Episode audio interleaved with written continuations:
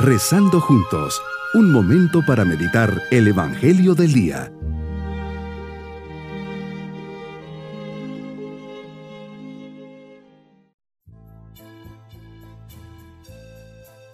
Les saludo en este día domingo de la sexta semana de Pascua.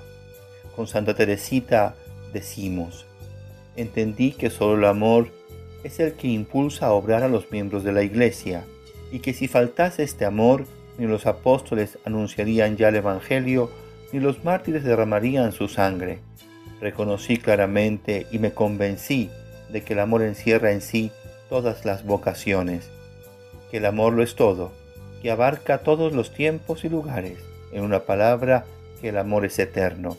Entonces, llena de alegría desbordante, exclamé, Oh Jesús, amor mío, por fin he encontrado mi vocación. Mi vocación es el amor. Sí, he hallado mi propio lugar en la iglesia, y este lugar es el que tú me has señalado, Dios mío. En el corazón de la iglesia, que es mi madre, yo seré el amor. De este modo lo seré todo, y mi deseo será colmado. Meditemos en el Evangelio de San Juan capítulo 15, versículos 9 al 17.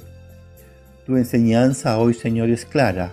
El amor de Dios concentra hoy nuestro pensamiento y nuestra oración.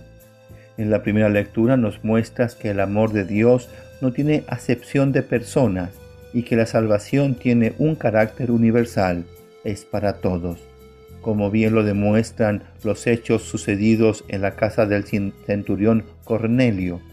Quieres que todos los hombres se salven y a todos les les es ofrecida el perdón de sus pecados. La segunda lectura, tomada de la primera carta de San Juan, se hace una afirmación sorprendente. Dios es amor. Quien no ama no ha conocido a Dios. Por lo tanto, conocer a Dios, escucharle, seguirle, es sinónimo de vivir en el amor, de experimentarlo vivamente y hacerlo propio. En el Evangelio nos presentas un momento de intimidad entre tú y tus apóstoles. Ya no les llamas siervos, son tus amigos. Permanezcan en tu amor, les dices. Tu amor, Jesús, es expresión del amor del Padre. Así como el Padre te ha amado, así nos has amado a nosotros. El Papa Benedicto nos dice, no es el poder lo que redime, sino el amor. Este es el distintivo de Dios el mismo es amor.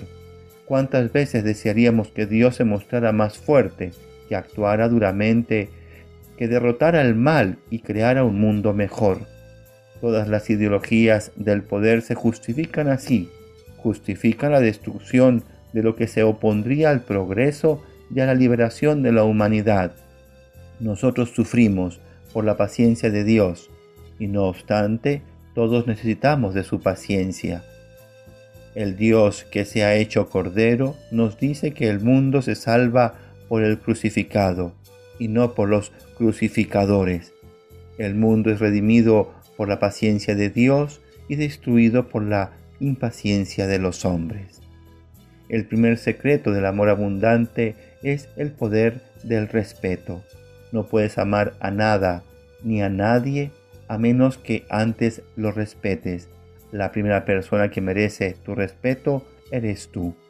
El segundo secreto del amor abundante es el poder de la entrega. Si deseas recibir amor, todo lo que tienes que hacer es darlo.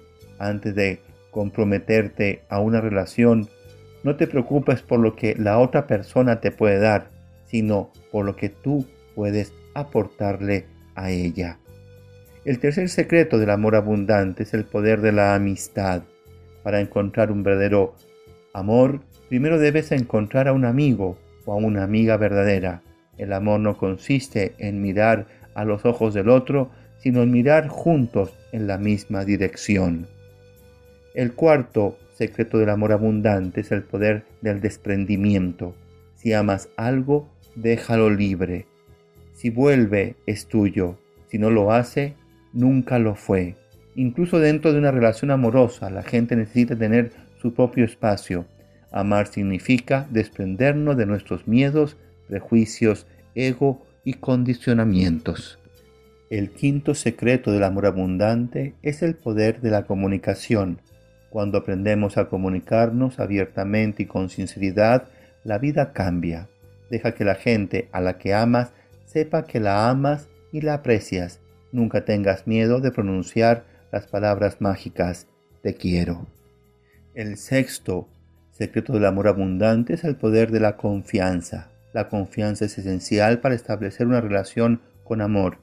Si un miembro de la pareja está cegado por la sospecha, la ansiedad y el temor, el otro se sentirá atrapado y emocionalmente ahogado. No puedes amar a una persona plenamente a menos que confíes en ella. Mi propósito en este día es ver si realmente amo con generosidad y entrega total. Mis queridos niños, Jesús nos enseña el poder del amor. Dios es amor y quiere que todos los hombres alcancen este amor, un amor de amistad sincera, buen compañerismo y generoso siempre con todos. Y nos vamos con su bendición. Y la bendición de Dios Todopoderoso, Padre, Hijo y Espíritu Santo, descienda sobre todos nosotros. Bonito día.